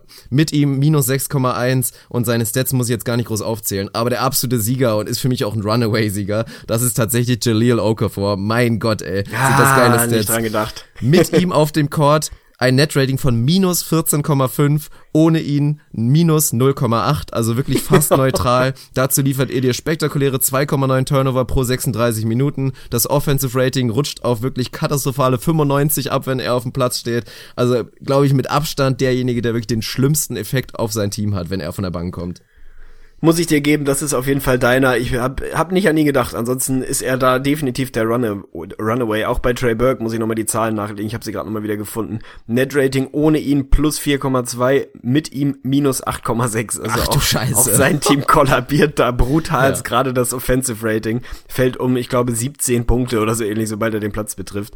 Auch da muss man natürlich immer wieder mit, mit reinführen, mit wem spielt er zusammen und so weiter und so fort. Aber es gibt einem natürlich schon, ja, zumindest einen ganz guten Eindruck davon, ob, ob der sein seinem Team eigentlich aktuell weiterhilft. Aber bin ich absolut bei dir, habe ich nicht dran gedacht. Okafor ist da unanimous, muss er sein. Das ist einfach auch so ein bisschen eine tragische Storyline, aber sie ist eben da. Insofern, Shoutout immerhin ein Award, hat er dieses Jahr ja. gewonnen.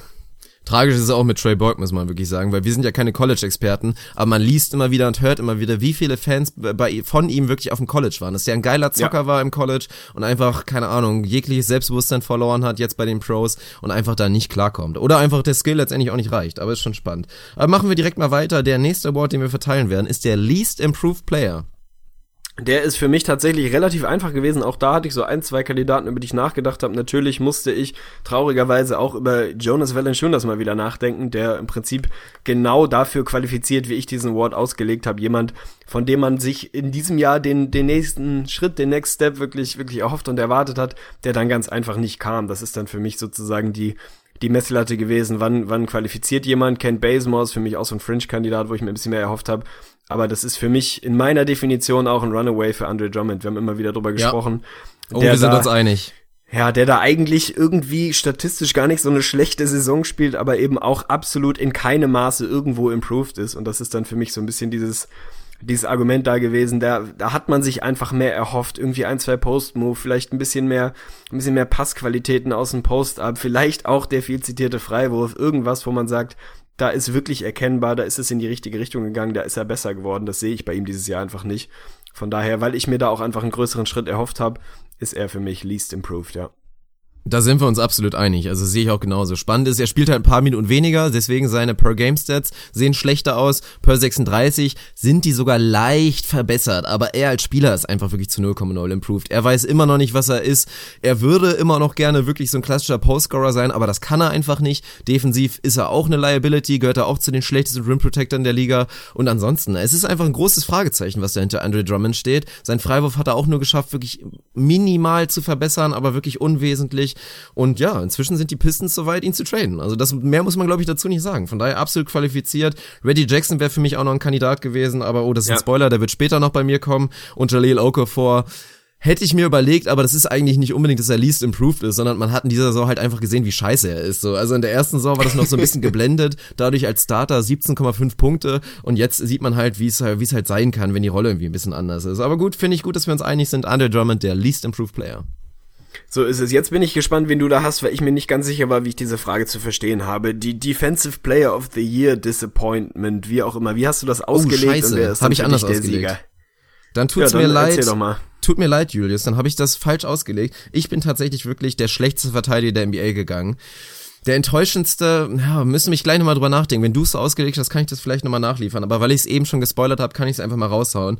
Es gibt einen statistischen Case dafür und der ist auch wirklich glasklar, dass man, ja, dass man sagen kann, Reggie Jackson ist der schlechteste Verteidiger der NBA in der Saison. Es gibt wirklich geile Stats. Es geht damit los. Seine Gegner schießen 3,9% besser, wenn sie gegen Reggie Jackson spielen und nicht gegen den Rest der NBA. Das ist schon relativ eklatant. Er ist von allen 460 Spielern der NBA ist er 451. im Defensive Real Plus Minus. Mit ihm auf dem Court haben die Pistons ein katastrophales Net-Rating von 110,5, ohne ihn 100,2. Und wenn man ihm einfach zusieht, dann sieht man das auch. Also Kentavious Caldwell Pope kann ihm wirklich leid tun. Sein eigenes Rating leidet da auch drunter, weil der da immer wieder kompensieren muss und dann eine schwierige Aufgabe hat. Ich weiß nicht, was mit Reggie Jackson los ist. Er ist nicht mehr der Alte nach seiner Verletzung, aber defensiv war das wirklich eine absolute Vollkatastrophe. Bin ich dabei und geht mir natürlich auch ganz, ganz gut runter, weil ich einfach kein Freund von Reggie Jackson und seinem Game bin. Insofern bin ich jetzt nicht zu Tode betrübt, dass das dieses Jahr nicht so richtig gut aussieht bei ihm. Ich habe den Award ein bisschen anders verstanden, habe mich aber dementsprechend brutal schwer getan, da irgendjemand zu finden, weil ich dann versucht habe, es sozusagen so auszulegen, dass es jemand wäre, den man vor der Saison in der Depoy Conversation erwartet hat, der da irgendwie nicht nicht Teil dessen ist. Und da muss man mal sagen, die Favoriten, die man da vor der Saison erwartet hat, die spielen da alle mehr oder weniger das, was man erwarten kann. Den Kawhi Leonard Case, den müssen wir jetzt nicht nochmal aufrollen. Die Statistiken sind natürlich da signifikant schwächer als im, im letzten Jahr. Trotzdem muss man da auch einfach mal sagen, jede Statistik, die mir irgendwie sagt, Kawhi Leonard wäre kein überragender Verteidiger, die ist halt auch nichts wert. Also die muss man dann irgendwo im Kontext lesen. Wir haben das Thema besprochen, dass tatsächlich gegnerische Teams einfach irgendjemanden abparken und einfach völlig teilnahmslos in die Ecke stellen, denjenigen, der gerade von Kawhi verteidigt wird, um ihn da und seinen Impact aus dem Spiel zu nehmen. Insofern, der ist für mich immer noch der beste Flügelverteidiger, den die Liga aktuell hat. Draymond Green ist der wahrscheinlich vielseitigste und irgendwo auch in einem Szenario beste Verteidiger. Über Rudy Gobert müssen wir nicht sprechen, der wahrscheinlich den, den größten Impact hat, was, was das rein Messbare angeht. Also die, die man da vor der Saison erwartet hat, die sind da auch dabei. Also insofern habe ich hier nicht mal wirklich einen Kandidaten. Ich könnte jetzt einen kleinen Eklat auslösen und sagen, LeBron James ist es. Nee, der ich- ey, definitiv da, sagen. da derjenige wäre, der einfach offenbar ja, man, man rätselt immer wieder ein bisschen darüber, will er jetzt irgendwie mal Defensive Player of the Year werden? Ist ihm das wahnsinnig wichtig, diese Saison, wenn das der Maßstab ist, dann, dann ist es ihm anscheinend nicht so wichtig, was absolut legitim ist. Verteidigt im Moment wenig bis gar nicht. Insofern, der ist jemand, der es im Tank hätte, Depoy zu werden oder mindestens mal da oben mitzuspielen. Da ist er meilenweit von entfernt im Moment, aber da gibt's halt auch einen Grund für. Insofern ist der für mich auch nicht wirklich derjenige. So, dass Tony Allen mittlerweile nicht mehr so elitär verteidigen kann, mein Gott, ist jetzt auch keine große Neuigkeit.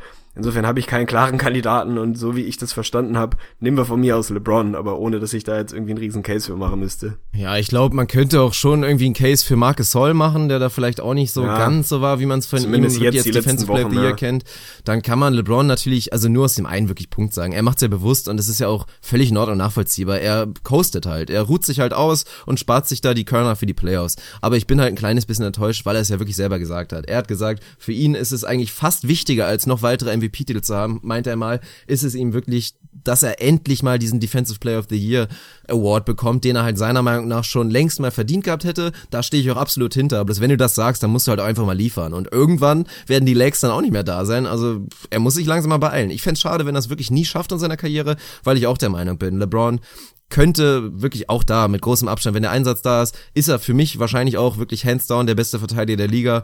Und ja, aber man muss auch einfach mal liefern, wenn man das so raushaut und so sieht.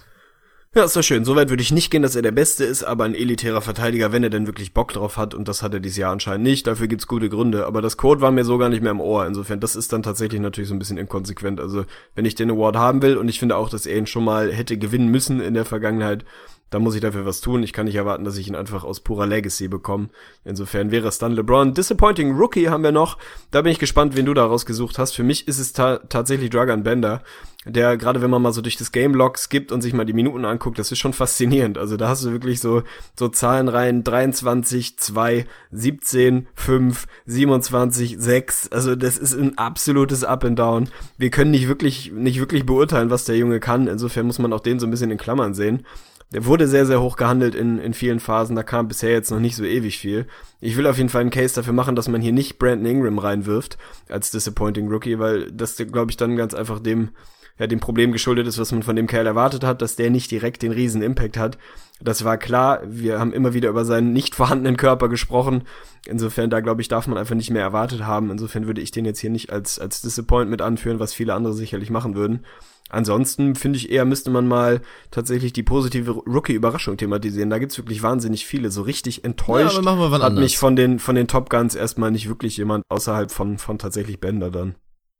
Ja, also es wird gleich einen Kandidaten geben, das wirst du definitiv auch abnicken. Ich habe Bender natürlich auch in der Konversation gehabt, habe ihn aber rausgelassen, weil für mich die Erwartungen da deutlich kleiner waren. Ich glaube, bei Bender waren sich alle Beteiligten relativ sicher, der wird in Jahr eins jetzt irgendwie noch nicht, noch nicht so großartig sein. Also das ist eher ein Projekt gewesen, das haben die Suns ja auch bewusst gemacht und haben ihn wirklich da, dass sie ihn langsam aufbauen und dass er dann irgendwie ab, keine Ahnung, Jahr drei meinetwegen langsam loslegt, irgendwie sein Potenzial auszuschöpfen. Von daher, wenn wir die Erwartungen dann beim Spieler sehen, die deutlich höher waren und dann die Enttäuschung mit reinberechnen, ist es für mich dann doch relativ deutlich. Chris Dunn, der in den letzten Spielen gut aussieht, muss man einfach mal dazu sagen. Und auch Shoutout an Thips, der einfach mal jetzt die Eier hat zu sagen, komm, jetzt auch egal, jetzt spiele ich einfach mal Tyus Jones, Chris Dunn und Rubio zusammen. Letztes Spiel wirklich sehr gut geklappt gegen die Lakers. Da hatten sie einen schönen 15 zu 2 Run. Sah gut aus, der trifft seinen Dreier jetzt auch wieder vermehrt, aber wenn wir die ganze Saison betrachten, da muss man da schon enttäuscht sein. Chris Dunn, viele Rookies, also beziehungsweise der Großteil der Rookies dachte, er wird der Rookie of the Year. Alle dachten, er ist mit seinen 23 Jahren wirklich absolut NBA ready und ist bereit, da Ricky Rubio das Steuer aus der Hand zu nehmen. Und wir haben gesehen, was ist. Der ist absolut nicht ready.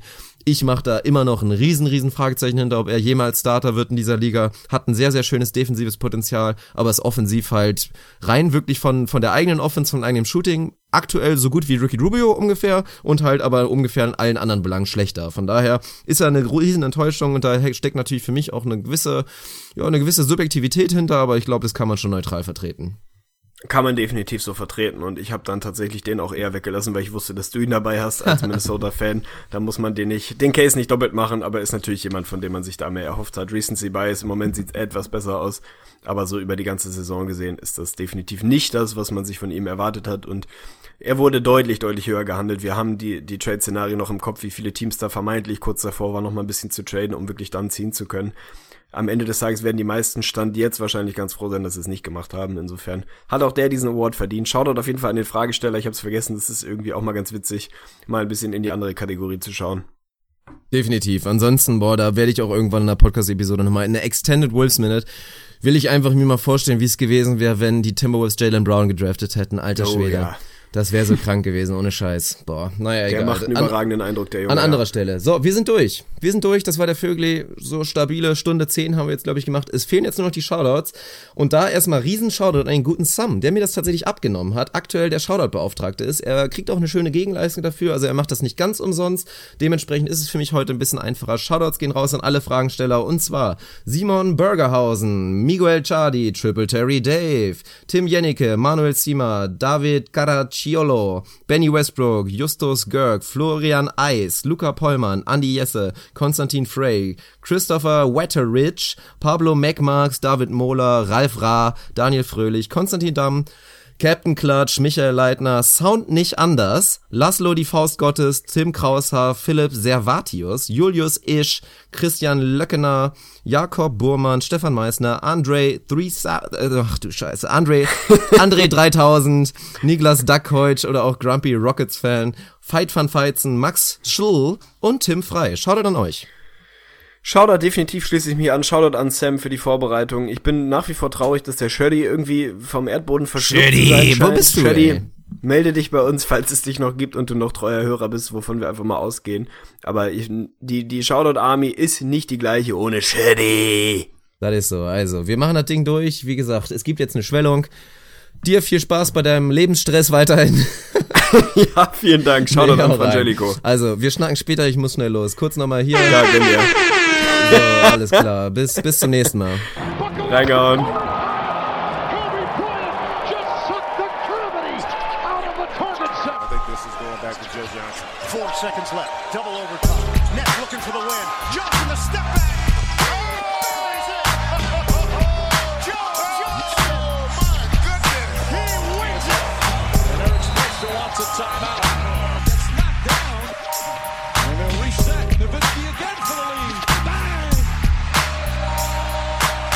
ins Gesicht von Staudemeyer.